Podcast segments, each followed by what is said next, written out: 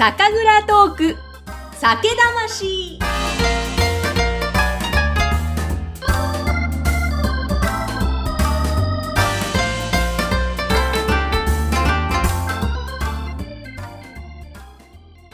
皆さんこんにちは。酒魂の山口智子です。えさて今回が最後の回となります。群馬県川場村。土田酒造6代目。土田裕二さんをお迎えしてお話を伺います。よろしくお願いしおます。願いします。あっという間に4回目なんですね。そうなんです。もうすごい山口さんのご質問が素晴らしいんで、あっという間でした。本当にありがとうございでまもありがとうございます。あのぜひですね土田さんはですね YouTube もされていて、す。はい。本当に面白くてあ、あふざけた YouTube ですけど。超面白いですよ。あのネタも面白いし土田さんの司会進行っぷりもすごくプロの方にそう言っていただけると嬉しいです。タレント土田さんという風な感じで私は見ているんですけども。ぜひねそのあたりもチェックしていただきたいと思います。はい、番組のねはい概要欄にも URL 載せておきますがあ、りがとうございます。ここまでねいろんなお話伺ってきました。はい。前回はまあその自然栽培米を使ったね、お酒ジョーというお酒がはいスタートになりましたとか、あとブータンで、うん。えーいろいろと。ね、可能性が広がりそうだというお話はありましたよね。えーこれからの土田酒造、はいどんなところを目指して、どんなことをされていかれたいと思ってるんはですか、い。いくつかあるんですけど、まあ、最終的にはやっぱり次の世代が、こう、そういうお酒飲みたいとか、こういうんだったら酒造りしてもいいかもって可能性を残して、未来にこう価値あるお酒を残していきたいんですね。うんあの、このままだと自分たちの代で終わっちゃうなって危機感があるんで、はい。でその中の、まあ、一つの取り組みとしては、先ほどブータンにい言ったように、技術の提供をこう世界にしていくことで、いろんな日本酒があちこちでできる可能性がある。で、現地の人が飲んで、じゃあ本国のお酒どうなんだっていうのを輸入してくれたりってなるといいなと。でそれをじゃあ、えっ、と、今の日本の方や若い世代が海外旅行行った時に、あれ？なんかこんなとこで、こんな日本酒が、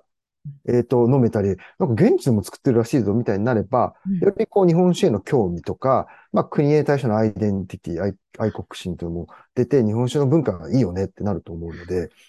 やっぱりそこに対して、我々こう漫画がなんか世界に出てるときに、やっぱり、えーっと、感感激するみたいな、現地でこんな漫画読めるとか、うんうんっていうのと一緒で、やっぱりこう日本の産物があるっていうのは誇りになるので、勇気づけられると思うので、そういう意味では、えっと、現地でかなんか日本酒が作られる活動を、おブータンが今なんとなくこうやってくださりそうかなって気配があるんで、それを皮切りにいろんなとこでできるといいなと思ってるのが一つです。へえ、なんか他に舞台以外にも可能性としてこんなところでやりたいのあるんですか、えっとね、イタリアの方から一つこう、え、お米削らなくて自前の金でできんの？みたいなことを言っていただいて、醸造所作りたいっていう方がいらっしゃるので、えーちょっとお話になりそうなのと、あとはインドではもう確実にもう、インドの、えっと、うちでも冊子に載ってるんで行っちゃってて、バツさんという方がいらっしゃるんですけど、方も土地をインドで買ってらっしゃって、酒蔵建てるって言っておっしゃってるので、まあ、そこに技術を教えてくれっていうのは、その方も、やっぱり、えっと、お米を削らなきゃと思ったらしいんですね。うんで。も、津田さん飲んだら、え、これが削らなくていいお酒。しかも、タイ米でできるんだったら、なんだ、地元でできるじゃんって。まあ、そこに勇気づけることができたのは非常に嬉しいです。へえ、すごいですはねい。なんか、まあ、もちろん日本酒が好きな日本人の方も多いですけども、はとはいえこと、まだまだもっともっと増えてほしいなと思うい。そうのがなん、そう。ね、海外でまたそうやってどんどん広がると、まあ、日本人の特性なのか、まあはいね逆輸入スタイルでまた流行るみたいなね、そんなのがありますよね。はい。なんかまあ、それもまた一つのあれで、ありで、はい。そういう風になっていくとまた面白いですね。そうなんです。だからどんどん世界で作っていただいて、この若い方が飛び出て、ね、どんどん飛び出る、うちの息子だって海外行くかもしれない時代ですから、その時に、あ、日本酒、こんなとこあるんだ。ちょっと、ちょっとじゃあ日本酒のこと知ってみようかってきっかけになるといいなと思ってます。ええ本当ですね。あ、なんかあと、いろいろ、そのコラボもはい、結はい、あり構されがとうございます。てるんですよね。そうです。これも、まさに、えっと、日本酒だ、のね、マニアの方とかだけだとやっぱパイが広がっていかないので、うんいろんな方を増やさなきゃ。私好きなのが DNA がそういう作戦をとって、やっぱ野球ってどんどんマニアな人しか見なくなって、テレビもしなくなった時に、こう DNA さんがビールと繋がったりとか違ういろんな産業とコラボすることで、よりファンが増えていったらしいんですね。うんまさに日本酒もそれをしていかなきゃなと思ってたので、うちなんか特に酒好きのこう、かなり勉強したい人とかには深くぶっ刺さるんですけど、うんなかなか新規の方にはこう、わけわからんって酒なので、で例えば、えーっと、と、ユナイテッドアローズさんと組んで、こうファッションの方と、が飲むようなお酒を一緒に作ったりして、要は、こう、服に興味ある人がもうおしゃれに飲めるみたいなのを今ちょうど作ってるとこで、えっ、と、来年ですかね、の春か夏ぐらいに発売できればな、っていうのを今進んでたり、あとは、今年であったのが、夏頃でゲーミング日本酒といって、まあ、ゲームをしながら日本酒も、たまたま私がゲーム業界にいたのもあるんですけど。うんうん。はい。で、こう、対戦ゲームとかしてるときに、こう、合間に食ったもんで、こう、気合を入れる、エナジードリンクみたいな、こう、意味合いで作って、これも好評いただいて、やっぱ、津田市飲みやすいっていうので、えっ、ー、と、お酒好きな方から、こう、ゲーム好きな方まで層が広がったので、これをきっかけに、あ、じゃあ、他の日本酒はどういう味なんだろうとか、興味を出てもらえればなと思って。ああ、面白い。やっぱりこう、もっともっと日本酒を飲んでもらえる人、まあ若者ね、特に増えてほしいなというのが、やっぱり必要なのってそういう新しい取り組みであったり、いろんなところのコラボとかなんですかね？そうですね。一つきっかけだと思うので、で、どうしても今までがこう、酒屋さんと、そこに来るユーザーさん対象にね、めがけて作ると、どうしても、こう、業界狭くなっちゃうんで、うん、当然そこの層は大事にしながら、じゃあ新しい方が、よくほら、なんていうんですか、サッカーで日本代表だけファンをこう、揶揄するファッカー、サッカーファンもいるじゃないですか。多分そうすると増えないと思うんですよ。うんだからそういう方々もいいよねって参加していただいて、一緒にこう、サッカーを盛り上げていかないと、多分しぼんでっちゃうんで、日本酒も一緒で、なんかこれ知らねえのかこう飲めとかなっちゃうと、多分増えないんですよね。めんどくさくなっちゃうんで。だったら、あ、こっから入ってもいいよねで、その方々をお守りしながら、どんどんどんどんどん日本酒をこう広めていただくようなファンの方に、こう、作っていかないと、そういう意味では、まあ一つの分かりやすいきっかけって大事かな、なんて思ってます。そうですね。いやちょっとこれからの土田さんにも目が離せないんですが、あの、前回ですね、ご出演いただいたとき、まあ、この番組、はい、いつも倉本さんに、あの、あなたにとっての酒魂は何ですかという質問をさせていただいて、はいはい、前回ですね、あの、はい、まあ、酒造道ですね、酒を作る道、酒造道を極めることというお話をしてくださったんですね。はい、その思いやっぱり酒魂、土田さんにとっての酒魂変わっていないんでしょうか？それとも何か変化されました？そうですね。あ、やっぱやっぱりもちろん酒造道で結局は極まらないんですけど、そこに向かっていっていく。でそれは酒造道何かなという時に、今の段階だとやっぱり、さっき、えっと、前回かな申し上げた、蔵に住み着く微生物、多様な微生物を、なんかもっと対話をして、もっと可能性を引き出して、もっと面白い日本酒を作って、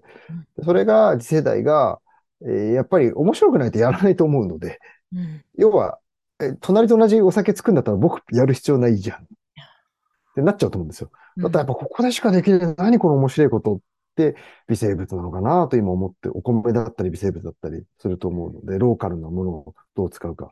そうすると、うちの、まあ息子じゃないにしろ、えー、子供だったら嬉しいですし、また若い世代が、これだったら作ってみたいっていう可能性を残すには、やっぱりどんどんもっともっと道を極めていって、こんな面白いことが提供できますよってことを、もっともっとお見せしたいなと思ってます。ああ、いいですね。あの、その微生物との対話、はい、目に見えないじゃないですか。はい、まあ、ちょっとね、見えるかもしましたっておっしゃってますけど、はいはいはい、まあ、でも実際に見えるわけではないですけども、これって本当に不思議だけども面白いですよね。面白いんですよ。本当に、だから、うちなんか担当者が変わったら、ちょっと微生物の挙動変わったんじゃないっていう説もあったりとか、いや、人が持ち込むんで。とか、あと、年によって全然違ったりとか、でこれを要は、えー、っと、ネガティブと捉えるか、ポジティブと捉えるかと思うんで、ネガティブと捉えると安定しないんで、同じができない。取るから、やっぱりそういうの活用しないってなっちゃうんですけど、ポジティブと取って面白いとか、豊かな味が出るって、うちは取って、じゃあこれをどう対話しながら、こう、お互いに理解をしていくのかっていうところが、多分、まあ人としてものづくりとして面白いんじゃないかなと思いますね。面白い。えー、なんか微生物とも理解し合うみたいな。はい。はいうわ、なんか、見えない微生物だけども、なんか絆が深まっている感覚とかってあるんですか、はい、あ、なんて言うんだろう、こう、ここでこうするときっと気持ちいいんでしょ？みたいのは、だいぶうちのスタッフはこう、分かってきてし、もしアクシデントがいれば、あの時こうしたから、えっ、ー、と、微生物にとってはマイナスだったんかな、みたいなのが、ちょっとずつこう、精度が上が、それが一番最初に申し上げたことかな。精度が上がってきたまさにそれで。それをなんとなく皆さんが、暑田草のこの蔵にいたり、土壌にいた微生物がう閉じ込められてこんな味になってるのかなっていうのを感じてもらえたら一番嬉しいですね。わあ、はいわかりまもうまずはぜひ皆さん、あの、味わっていただきたいですね。い、わゆる、まあ、フルーティーだったり、甘みがあるね、辛いねとか、そういうは表現では、もうくくれないようなあ味わいですもんね、土はい、田さんのそうですね。はい、ありがとうございます。はい。ぜひぜひ、あの、番組の概要欄にはホームページとあショッピングサイト、ね、掲載しておきますので、あぜひご購入いただいではい、お待ちを申し上げてますんで。はい。もうよかったら、土田さん、ぜひ最後に何かメッセージとして残したい言葉があれば、おっしゃっていただいた一言、リスナーの皆様に。あ、ありがとうございます。あ、もしじゃあ、うちの通販のスタッフに怒られるかもしれないですけど、山口さんのこの酒魂を見て買ったよっていうのを備考欄がうち書けるんで、うんこれそれを一文書いてもらえれば何かプレゼントおをさせて、まあ、化粧品なのか、今肌いいって言ってる ありがとうございます。あの、化粧品なのか、まあ、ステッカーなのか、ちょっと何かご準備して、あの、えおまけをお渡しできるようにしますので。なんと、ありがとうございます。はいやでよかった最後に一言って言って。はい。でぜひ日本酒の可能性、あ、こういうものが世の中にあるんだっていうことを、なんか、えっ、と、感じていただければ嬉しいですし、それをできれば、えっ、と、一人でもお二人でも、まあ、えっ、と、ご家族だったり、えっ、と、ちょっと奥様に、こ、ここなの、こんなお酒あるよとか、また友達飲むときに、ちょっとごご紹介いただいて、より日本酒の、あ、こういう世界があるんだと、皆さんが一人ずつ広めていただければ、もっともっといっぱい広まりますので、ぜひこのご支援をいただければと思います。本当ですね。ぜひぜひ。あの、ということで、ぜひ皆さんの土田さんのショッピングサイトで購入する際は、酒魂聞きましたと一言おっしゃって書いていただければ、何かおまけがついてくるそうですので、ぜひご記入ください。い、はい。や、本当に今回、たくさんのお話、土田さん、ありがとうございました。こちらこそありがとうございます。楽しい時間ありがとうございますあ。りがとうございます。皆さん、今夜も幸せな晩酌を。